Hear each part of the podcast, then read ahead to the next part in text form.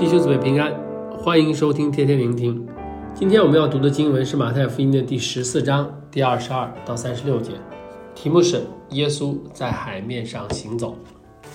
今天的经文发生在五饼二鱼神迹之后，主耶稣吩咐门徒先渡到海的另一边，然后独自上山祷告。主示范给我们知道，祷告是重要的，祷告是与主相交，建立亲密关系。更深认识主的必要途径，在我们信仰的生命中不可缺少。之后到深夜，门徒在海上遇到风浪，甚至要稳住船身也有困难。此时，主耶稣行在水面上，慢慢接近他们。他们初时认不出是主耶稣，所以惊慌起来。当主耶稣告诉他们“是我，不要怕”后，大家开始定下来。此时，彼得不知道哪里来的信心。竟然求主让他也能行在水面上，结果主容许，彼得就得以行在水面上。只是他见风甚大，就害怕，就沉下去。主立即伸手拉住他，并提醒彼得会沉下去，是因为他的疑惑影响了他的信心。最后门徒看见这事，就都跪下拜他，因为他们真知道主耶稣是神的儿子。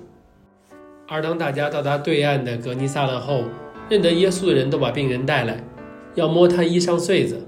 想象一下，摸的人的形态，正正也像是跪拜主一样。事件当中，我们可以看到主的大能。他不但教导我们必须与祷告与他联合，也让我们看到他的大能和身份。他真是神的儿子，不但能平静风浪，也能行在海面上。而代表着我们的门徒和彼得。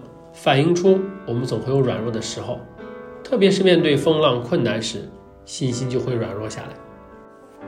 但今天的彼得鼓励了我们可以有信心的跳跃，他竟然向主提出从没有人想过的要求，就是求主让自己也能行在水面上。而从他的要求中，更能看出他其实了解主权在主，因为他说：“请叫我从水面上走到你那里去。”请叫我一词是邀请主耶稣介入的祷告，原文甚至是请命令我，是完全降服于主的祈祷，而且是充满信心的邀请。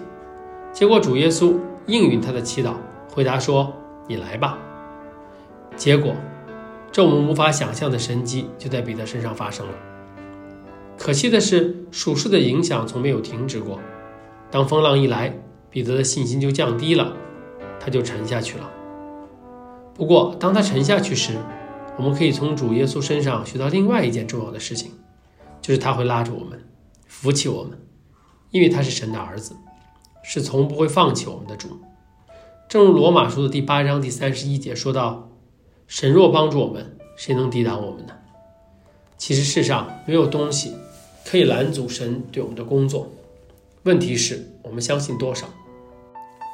最后，大家更认知主耶稣的身份和大能后，他们重新赞叹说：“你真是神的儿子了。”而我们相信，其实更早认识这点的是彼得，所以他才发出要行在水面上的祈祷。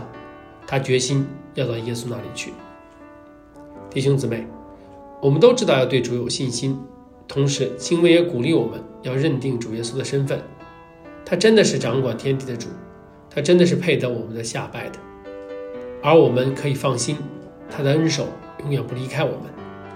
当我们遇到困难时或信心软弱时，他的恩手仍伸不缩，会拉我们一把，帮助我们越过这一切，让我们对他的认知和对他的信心增加。主很想鼓励我们更相信他的全知和全能，他知道我们的一切，包括我们的软弱，他的大能也胜过这一切。